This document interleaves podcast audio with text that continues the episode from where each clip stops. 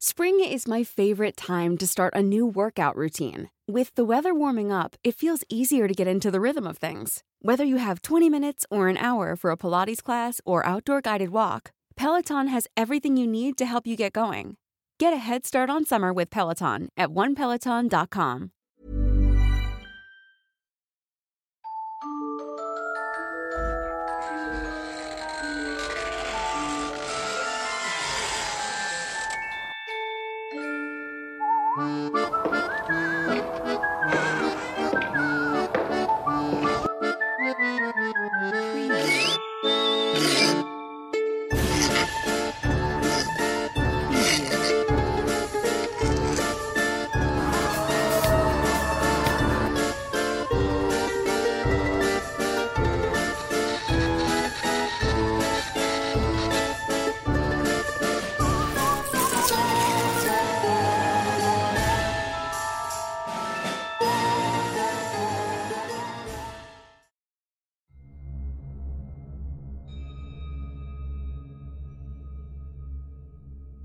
No en vano todo el pueblo conocía a doña Griselda Hernández como la bruja malvada del pueblo. Y es que ese mote tan distintivo había sido bien ganado durante años por su extraño comportamiento y tipo de vida solitaria y misteriosa. La casa en donde habitaba era la más aislada de todas, aunque formaba parte de la antigua calle de la Merced, la cual hoy forma parte de la ciudad. No tenía ventanas y sobre su azotea había un horrible torreón de angostas mirillas, y cuyos pretiles estaban resguardados por pedazos de vidrios.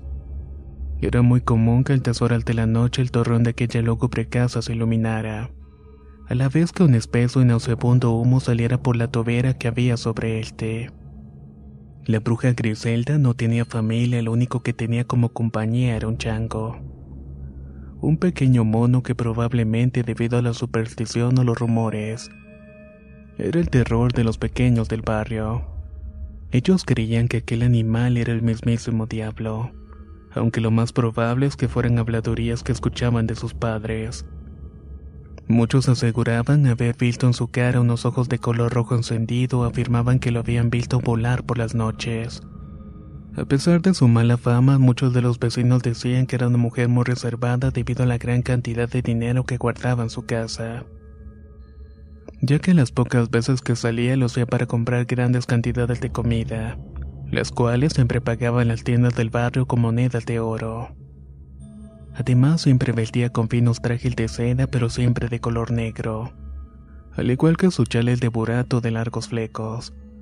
Nunca olvidaba cubrir sus huesudos dedos con sus enormes sortijas de oro o piedras preciosas. Eso sí, siempre en combinación con collares, gargantillas, pulseras, aretes. A pesar de esmerarse en su arreglo personal, la bruja Griselda tenía un aspecto realmente repulsivo. Su rostro estaba cubierto de verrugas y cicatrices. Sus ojos parecían de un tamaño más grande de lo normal. Su nariz era demasiado pronunciada y su cuerpo era extrañamente jorobado. No era una persona gentil para nada aunque no hablaba con nadie. Cuando alguien osaba saludarla su respuesta era déspota. Nunca lo hacía de buena manera. No era una mujer religiosa y jamás se le en la iglesia, mucho menos daba alguna limosna. Su puerta y su corazón estaban cerrados al bien y así fue como se había ganado el apodo. En una oportunidad llamó a su puerta una desdichada y pobre mujer. Su marido le había golpeado hasta hacer que ésta perdiera la conciencia y la botó con su pequeño hijo de brazos. Al recuperar la conciencia y en medio de la desesperación, la mujer sin saber terminó tocando la puerta de la bruja para pedir algo de ayuda. Lo único que necesitaba era algo de caridad, un trozo de pan y un lugar para esconderse con su hijo esa noche. Cargando a la criatura en sus brazos, atemorizada por la mala experiencia que recién había tenido, la pobre mujer pensó que alguien en esa casa podría ayudarla. Sin embargo, la bruja despiadada no los quiso amparar cerrando la puerta de golpe en la cara de la mujer. Las malas lenguas del pueblo cuentan que algo le hizo a la pobre desdichada. Muchos afirman que fue el mico quien la asustó porque el día siguiente la encontraron muerta con el rostro claramente pintado de terror. Sumando que estaba completamente cubierto de arañazos. Del niño solo se supo que había desaparecido No había ningún otro sospechoso y el marido aún se queda borracho cuando fueron a darle la mala noticia. Así fue como el pueblo enardecido comenzó a planear el asalto a la casa de la bruja con la intención de rescatar al pequeño. Sin embargo, eso fue impedido por el comisario del lugar. No había nada con lo que se pudiera acusar a doña Griselda, pero la gente estaba convencida de que ella era la causante de aquella muerte y la desaparición del niño por lo cual tomaron venganza de la única forma que pudieron. No le permitieron volver a salir de su casa, ya que si lo hacía la iba a estar esperando un diluvio de pedradas. Después decidieron bloquear la puerta de la casa con bolsas de basura y desperdicios. Ella en vano pedía auxilio a las autoridades, pero nadie fue nunca a tratar de ayudarla.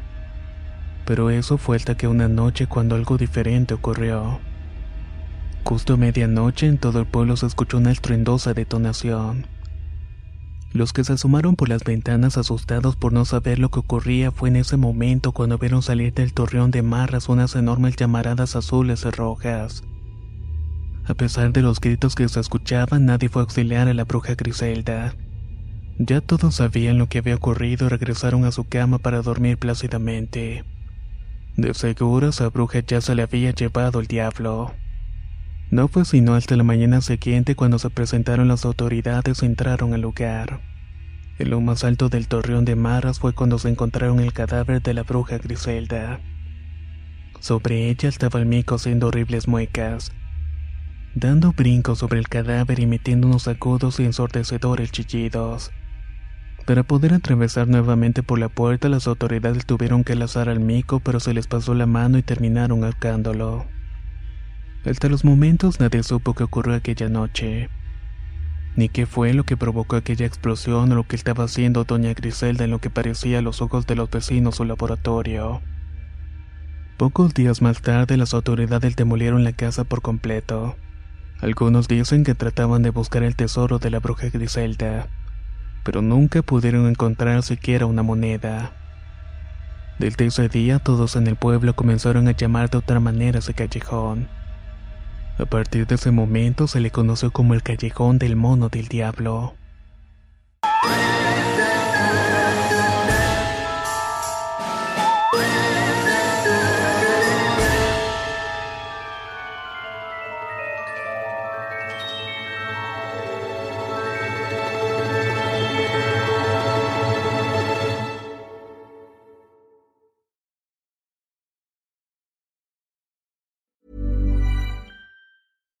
If you're looking for plump lips that last, you need to know about Juvederm lip fillers. With Juvederm Volbella XC and Juvederm Ultra XC, your lip look, whether it's subtle or bold, can last up to one full year with optimal treatment and no additional maintenance. Find a licensed specialist and see if it's right for you at juvederm.com today. That's J U V E D E R M.com. Add fullness to lips in adults over 21 with Juvederm Volbella XC or Juvederm Ultra XC. Do not use if you have severe allergies or a history of severe allergic reactions, or if you're allergic to lidocaine or the proteins used in Juvederm. Tell your doctor if you have a history of scarring or taking medicines that decrease the body's immune response or that can prolong bleeding. Common side effects include injection site redness, swelling, pain, tenderness, firmness, lumps, bumps, bruising, discoloration, or itching. As with all fillers, there's a rare risk of unintentional injection into a blood vessel, which can cause vision abnormalities, blindness, stroke, temporary scabs, or scarring.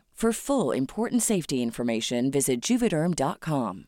¿Te preocupas por tu familia? Entonces, ¿por qué darles solo huevos ordinarios cuando pueden disfrutar de lo mejor? Eggland's Best, los únicos huevos con ese delicioso sabor fresco de granja, además de la mejor nutrición, como 6 veces más vitamina D, 10 veces más vitamina E y 25% menos de grasa saturada que los huevos regulares, además de muchos otros nutrientes importantes. Así que, dales los mejores huevos. Eggland's Best, mejor sabor, mejor nutrición, mejores huevos.